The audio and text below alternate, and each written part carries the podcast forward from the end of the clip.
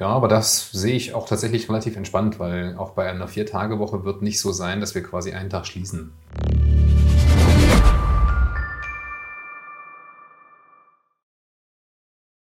Hallo, herzlich willkommen zu Zweien. Hallo Mike. Äh, äh, Frank. Genau. Da sitzt gar nicht Mike. Ja, ich habe den Mike heute mal äh, draußen ausgesperrt. Grüß dich. Hi.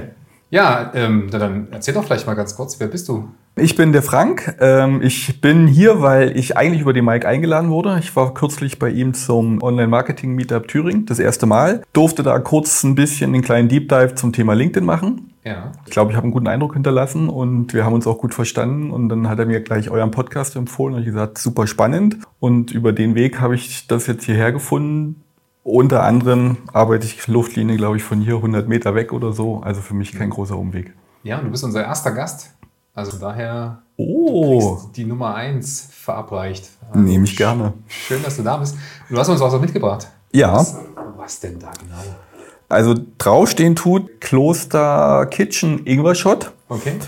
Thema mentale Gesundheit sozusagen. Unser Oberthema ist ja so ein bisschen New Work, worüber Mhm. wir heute auch sprechen werden. Und da spielt für mich vor allen Dingen auch das Thema mentale Gesundheit eine große Rolle.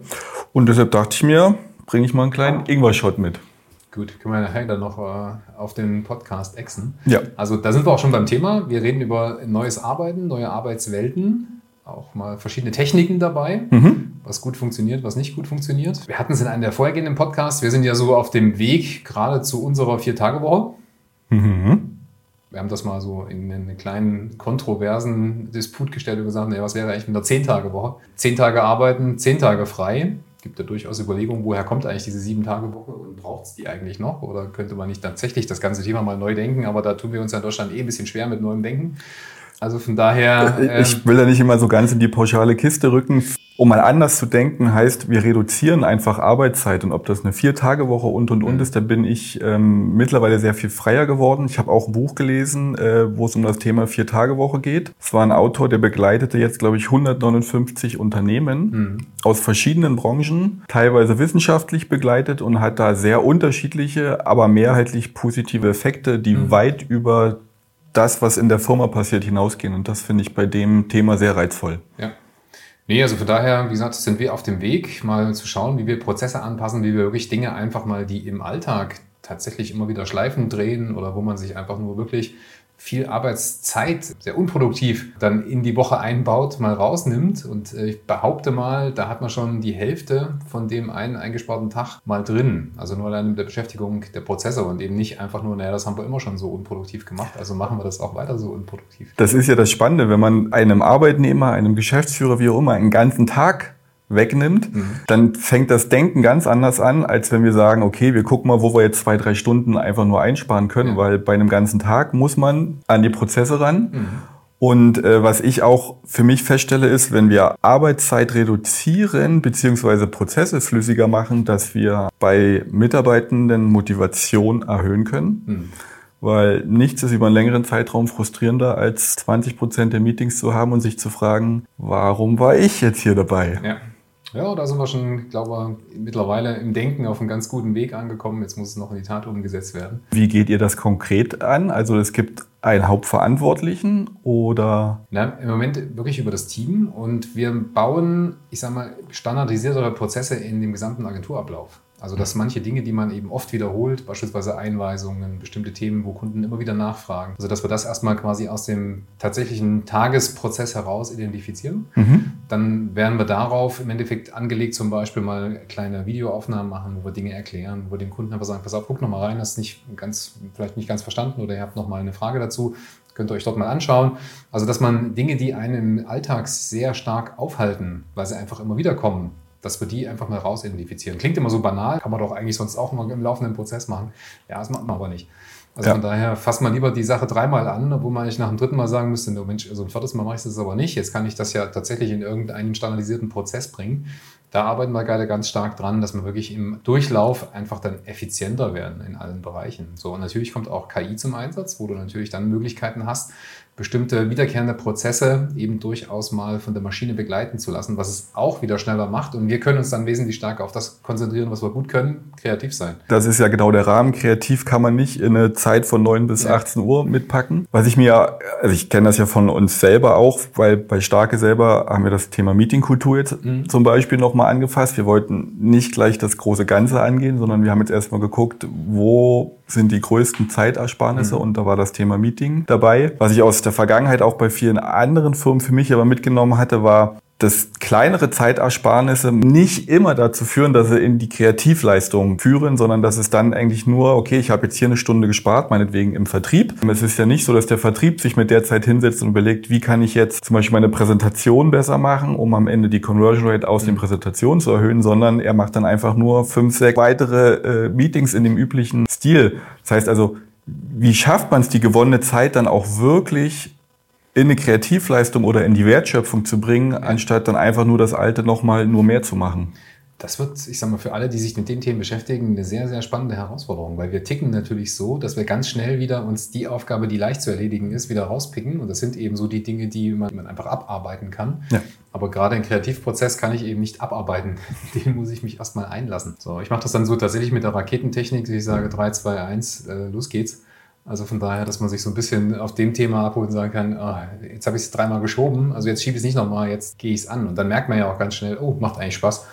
Jetzt bin ich einmal drin. Also das muss ich auch sagen, ich bin kein Prozessdesigner, aber ich kann voll nachvollziehen, wenn man dann einmal einen Prozess gestalten darf und den auch in die Praxis bringen kann, um mal zu gucken, was jetzt wirklich mit anderen mit passiert. Das ist das Spannende. Bei der Frage mit dem Thema Vier-Tage-Woche, so Auslöser bei dir gewesen oder kam eher aus dem Team? Nee, war Auslöser von mir.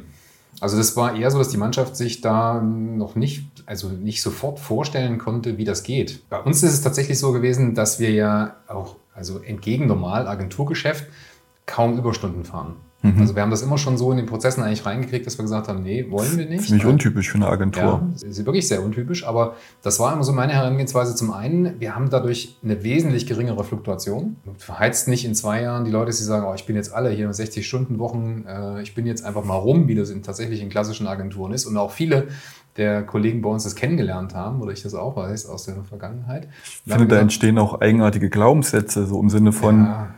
Überstunden gehören dazu. Ja, Ganz und ich, es ist eigentlich ein Indiz dafür, dass die Leute ihre Arbeit nicht wirklich gut machen. Ja. Nö, deswegen haben wir gesagt, das ähm, ist auf keinen Fall die, äh, die Herangehensweise. Es bleibt nicht aus, dass wenn du eben mal einen Abgabetermin hast oder das wirklich mal ein Teil ist, dass man eben sagen muss, okay, jetzt muss ich auch mal durchziehen und dann geht es auch mal ein bisschen länger. Aber das gleichen wir dann auch hinten wieder mit Zeit mit aus. So, und wir haben wirklich das auch dieses Jahr sehr, sehr gut wieder geschafft, dass wir sagen, nee, es werden keine Überstunden gefahren, aber wir sind trotzdem sehr, sehr gut ausgelastet. Also wir haben die Wochen immer voll auch mit Pufferzeiten bei den Kollegen sind wir dann gleich mal bei mobilen äh, oder agilen Arbeitsweisen. Das wäre auch so ein paar Themen dazu. Und wir haben es zum Beispiel so, dass wir die Woche freitags immer sehr gut schon vortakten für die einzelnen Kollegen für die nächste Woche. Dann werden die wirklich auf die 40 Stunden verplant. Aber so eben das, was ich, 35 Stunden Arbeitszeit, 5 Stunden Pufferzeiten für alles mhm. Mögliche, was kommt. So, und wir werden eben, und das haben wir auch mit dem Team besprochen, jetzt versuchen, das, ich sag mal, im Endeffekt trotzdem von der Wertschöpfung her so zu lassen. Also, dass wir jetzt nicht sagen, okay, wir arbeiten eben nur noch 32 Stunden, dann wird auch nur noch für 32 Stunden bezahlt und wir können nur noch 32 Stunden an die Kunden abrechnen. Mhm. Also, so ist nicht der Plan, sondern dass man eher sagt, wie gesagt, die Zeiten, die uns links und rechts immer wieder durch auch Projektthemen, die sich wiederholen, die, ich sage mal, nicht gut genug strukturiert waren von vornherein oder vielleicht nicht gut genug geplant waren, dass wir einfach eine Effizienz reinbringen, die es uns ermöglicht, eben tatsächlich Stunden einzusparen. So, und darüber glaube ich schon, wie gesagt, kriegen wir sehr, sehr gut auch den Schwenk dazu hin. Aber das ist so ein Thema, dass man erstmal überlegen muss, naja, wie, wie soll ich denn das dann schaffen? Also, und es gibt ja auch die Herangehensweise vier Tage Woche mit 40 Stunden. Also dann arbeite ich nicht mehr acht Stunden, sondern zehn Stunden. Das kann ich mir zum Beispiel nicht vorstellen. Hier ist es eben wirklich so, dass einfach mal auch im Raum steht, was macht mir Freude in meiner Arbeit? Und wenn mir, was mir Freude macht, wenn ich das erhöhen kann in der Woche, bin ich natürlich auch deutlich produktiver als wenn ich die ganze Zeit Dinge machen muss, die mir eigentlich keine Freude machen. Da sind wir ja so bei einer Säule oder einem Baustein von dem Thema New Work, ja. ähm, wo es auch da wieder so unterschiedliche, ich sag mal, durch die Erziehung oder durch Dinge, die man erlebt hat, dass ich zumindest es auch noch hier vermehrt in Thüringen äh, feststellen durfte, dass es dieses Freude beim Arbeiten gerne mit verbunden wird, der Mitarbeiter hat eigentlich keine Lust zu arbeiten. Mhm. Also weil er lieber was anderes macht. Work-Life-Balance ist so irgendwie, Fokus ist immer privat. Und ich finde das tatsächlich immer fatal, weil es geht um Motivation. Mhm. Wenn ich motiviert bei etwas bin, dann bin ich am Ende auch Leistungsträger und übernehme auch gerne Verantwortung. Also all das, was man in den klassischen Stellenbeschreibungen immer gern sieht, so idealtypische Personen neben dem Fachlichen, so einen Halbselbstständigen, mhm. wie kriege ich den? Natürlich nur, wenn ich dafür sorge, dass er nicht demotiviert ist. Mhm. Und das ist, wenn mir so wenig wie möglich in meine Arbeit reingeredet wird, wenn ich so flexibel wie möglich mhm. bin, das zu tun, was ich möchte und das, was mich intrinsisch motiviert. Und ich erwarte nicht, dass ich sage, wer auf Arbeit dafür brennt, muss nicht im Privaten dafür brennen und umgedreht. Aber unterm Strich bin ich leistungsfähiger, hat die Firma was von und ich kann am Ende eventuell bei der Gehaltsverhandlung dann auch meinen entsprechenden Schnitt mitmachen. Ja, und deswegen, ich sage ja ganz bewusst, nicht, nicht Spaß an der Arbeit, das ist auch gut. Also wir haben auch sehr viel Spaß bei der Arbeit. Aber im Endeffekt wirklich, dass es einem Freude macht, Dinge zu tun. Weil wenn mir das, ich sag mal, dann tatsächlich Freude macht, dann mache ich das ja eben auch nicht aus Zwang heraus oder eben wirklich nicht nur, weil ich dafür bezahlt werde, sondern ich nehme tatsächlich Themen ja durchaus auch mal mit in meine Freizeit und sage, Mensch, also das interessiert mich jetzt aber, ja. kann ich dann auch wieder in der Arbeit verwenden. Also das sind so Dinge, wo ich hoffe, dass noch mehr Arbeitgeber auf den Trichter mal dann irgendwann kommen, äh, sich dadurch auch mal die Motivation im Team noch ein bisschen zu steigern.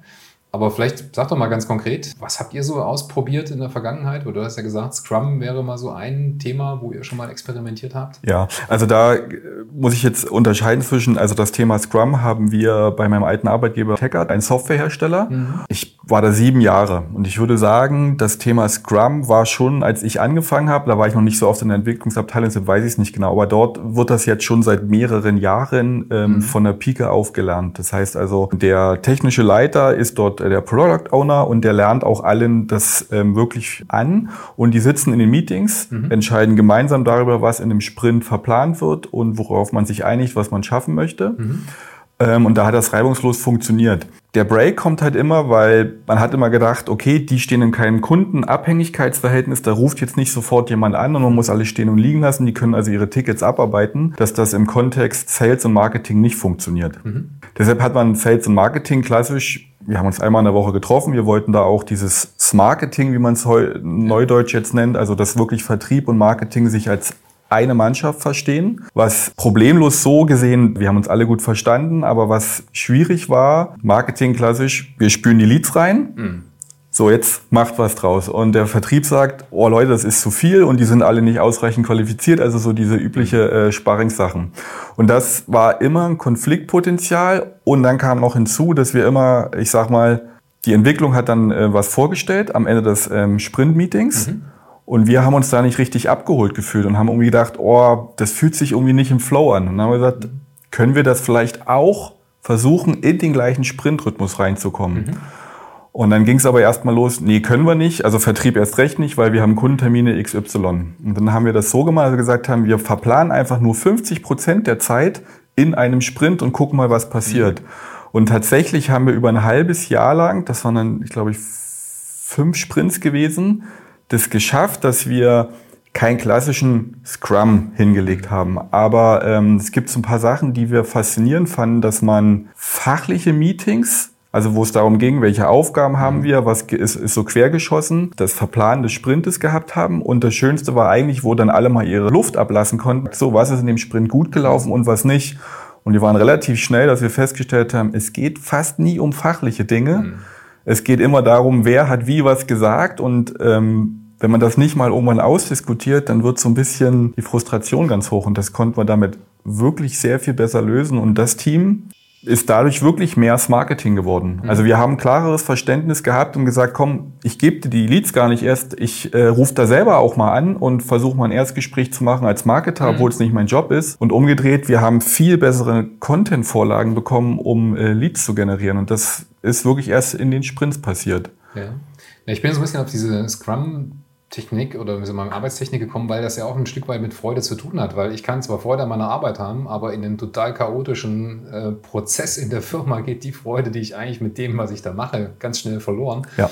äh, weil man im Endeffekt dann trotzdem unproduktiv ist. Also von daher, man kann zwar sehr schnell ein Rad drehen, aber es dreht eben auf der Stelle durch.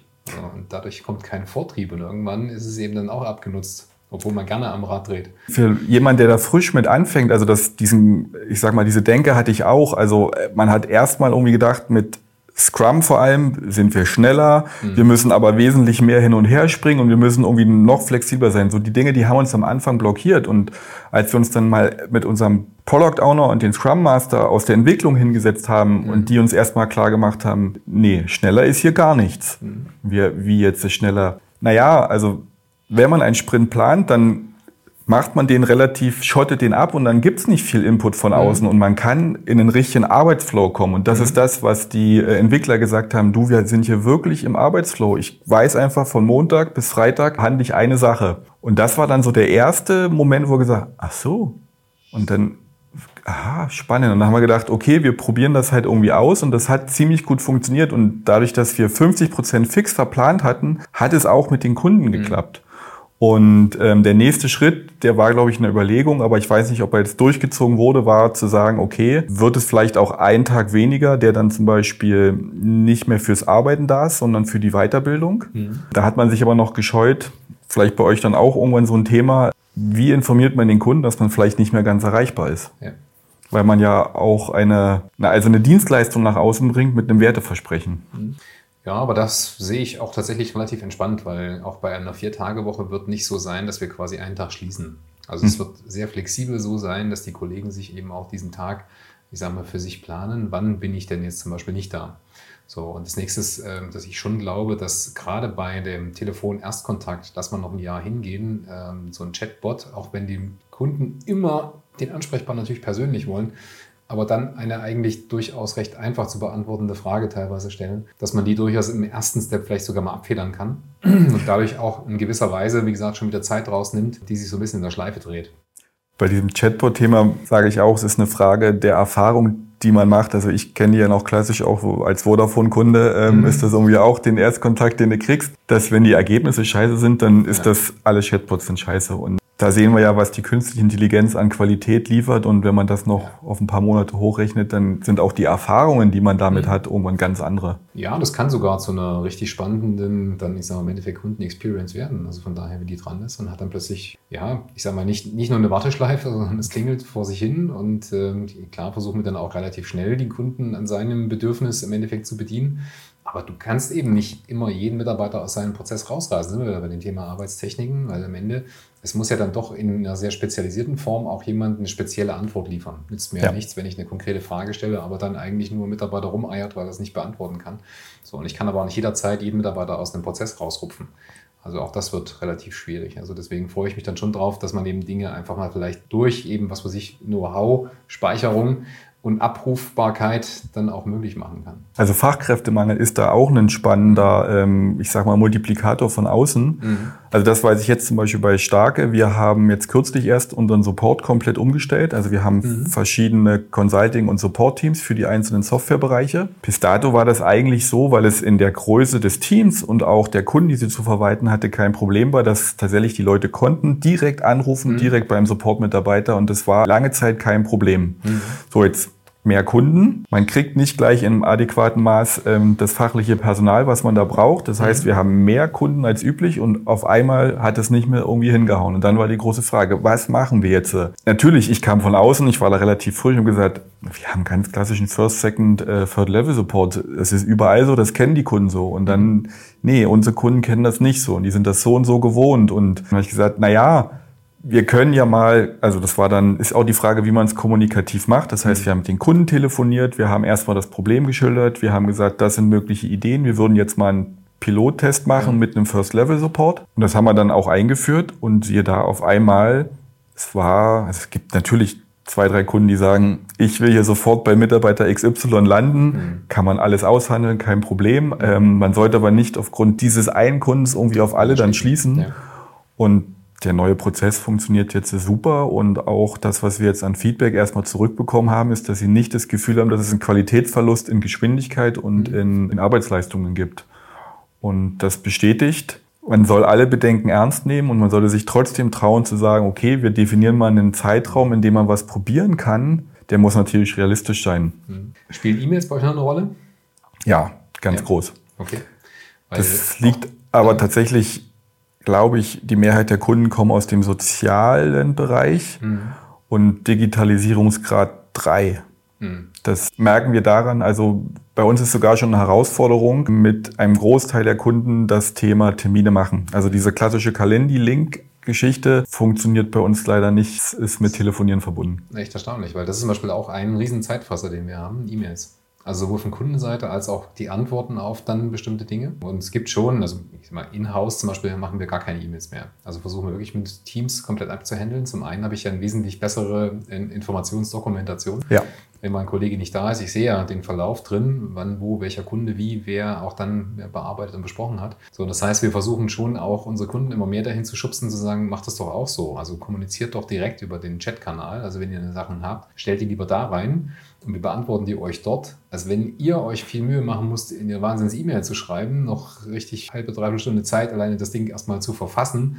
Wir brauchen erstmal ewig es zu lesen und dann noch wieder darauf zu antworten. So, und am Ende war das eigentlich kommunizierte Ziel ein ganz einfaches. Äh, hätte man wahrscheinlich mit einer kurzen Teamsrunde und einem schnellen Chat beheben können. So, und das sind so die Dinge, die wir, wie gesagt, auch identifiziert haben, die extremst viel Zeit fressen. So, wo aber eben durchaus ja, sowohl Kunden als auch uns Mitarbeiter noch drauf trainiert sind, äh, eben genauso zu arbeiten. Und das wieder abtrainieren, das ist jetzt dann die große Herausforderung. Ich finde auch spannend, also ich merke das ja selber bei mir, also für eine E-Mail zum Verfassen nehme ich mir richtig Zeit. Mhm. Und dann gibt's auch immer gerne noch so ein bisschen Prosa drumherum, während das in dem Chat irgendwie nicht ist. Du kriegst, ich sag mal, mehr oder weniger das Feedback, selbst wenn es nicht direkt kommt, mhm. gibt's dann vielleicht die Rückfrage, wie hast du das gemeint oder so. Und ja, für eine E-Mail, das ist so wie früher der Brief irgendwie mhm. geschrieben. Das ist eine sehr förmliche Sache und so stellt man sich dann auch immer an beim Schreiben und beim, ich sag mal, kommt es dann trotzdem nicht zum Punkt.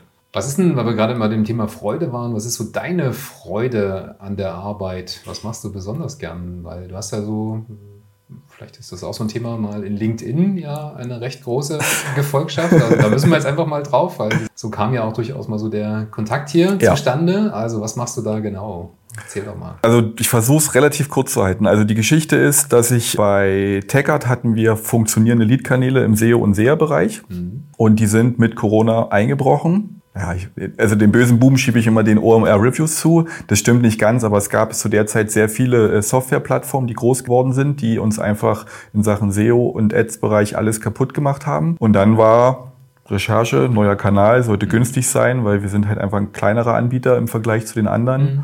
Vielleicht auch viel, was man organisch machen kann und dann bist du ganz schnell bei Social Selling gelandet. Und wie das dann so ist, so als, sag ich mal, leicht naiver, man fängt an zu recherchieren, man kommt auch, ich sag mal, im SEO-Bereich genau bei denen raus, die machen zwar alles richtig, aber die machen kein Social Selling im B2B. Mhm.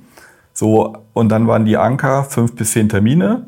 Ich habe mir die Methoden angeguckt und gesagt, macht Sinn. Ich bin Marketer, verstehe ich alles. Ich verstehe, wie man Awareness aufbaut, wie man die Leute mhm. irgendwie so abholt. Dann haben wir Social Selling klassisch versucht. Der LinkedIn-Coach, der am Ende auch an Selbstständige oder an kleinere Agenturen rangeht, verkauft. Das hat nicht mit dem Ergebnis geklappt. Also wir hatten Ergebnisse, aber die waren in Summe, ja, wir haben vielleicht fünf Termine im Monat wirklich hinbekommen über das klassische, ähm, über den klassischen Funnel, wie das abgebildet wurde und so, dass wir nach einem Vierteljahr entschieden haben, Aufwand, Nutzen, steht nicht in dem Verhältnis und haben dann gesagt, wir versuchen doch wieder mit einer Agentur im SEO- und Ads-Bereich zu landen. Mich hat das aber nicht befriedigt. Ich bin dann bei LinkedIn weiter am Ball geblieben. Ich für mich wollte trotzdem noch mal wissen, wie schaffe ich am Ende auch einen funktionierenden, ich sag mal, Sales-Kanal im LinkedIn aufzubauen. Und dann gab es aber einen Schwenk, dass ich ähm, den Arbeitgeber gewechselt hatte noch mal ähm, ein paar Überstunden abgebummelt habe, so in Summe glaube ich einen Monat. Und da wollte ich es einmal noch mal wissen und habe mein Profil auf LinkedIn Coach umgestellt. Mhm. Und das ist explodiert. Wir haben auch einen Social Selling Guide in der Zeit mit rausgebracht. Da ist mein Profil,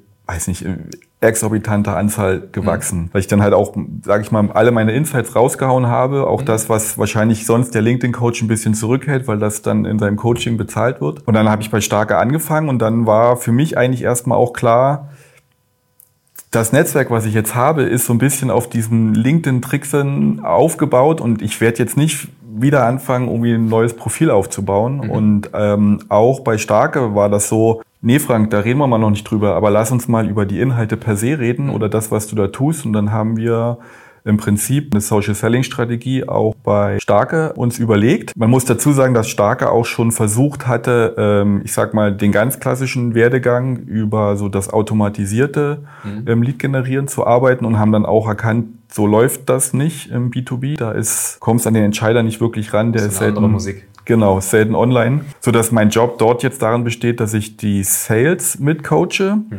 dass wir für den Geschäftsführer im Prinzip Document Your Story anfangen, zu sagen, er geht ja mit sehr viel Passion, ist der Grund, weshalb ich auch dort angefangen habe, das Thema New Work an. Also mhm. man merkt, dass es bei ihm nicht, ich muss das jetzt machen, weil der Markt das verlangt, sondern ja. weil er tatsächlich überzeugt ist, dass das auch eine Wirtschaftlichkeit ist, zumindest für Unternehmen wie starke, die sind ein IT-Dienstleister, wir haben keine Entwicklungsleistung, das heißt, mhm wenn wir besser werden wollen, geht es nur übers Personal. Und das ist die Geschichte, die wir dann erzählen wollen. Und da ist LinkedIn der Kanal, wo man da ziemlich viel organisch erreichen kann. Und das macht mir viel Freude, weil an der Stelle meine Passion, die ich auch für LinkedIn entwickelt habe, für Content Creation entwickelt habe, sich mit Starke vermischt, aber auch umgedreht Starke kein Problem damit hat, wenn da andere Dinge noch entstehen. Dass ich halt in einem Podcast hier sitze, wo ich jetzt nicht als offizieller Vertreter da bin, aber doch in irgendeiner Form so als ja, Markenbotschafter oder wie auch immer man das nennen will. Und da liegt ganz viel meiner Motivation und die anderen Sachen sind halt, dass mit dieser Motivation Probleme zu erkennen und zu überlegen, was kann man besser machen, ich eigentlich in jede Abteilung reinriechen darf und da ein bisschen mit unterstützen darf. Also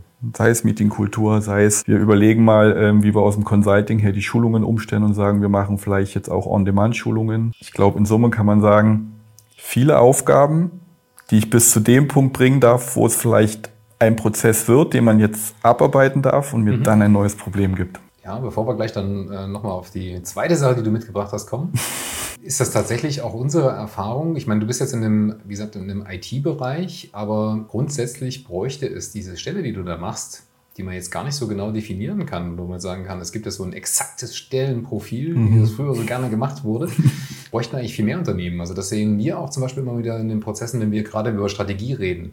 So, und wie gesagt, dieses neue Denken, nicht nur in diesem internen Strukturieren von Arbeitsbereichen, sondern auch neu denken, wie gehe ich in den Vertrieb, neu denken, was ist zum Beispiel mal in dem Bereich New Business, also wirklich auch mal neue Geschäftsmodelle denken.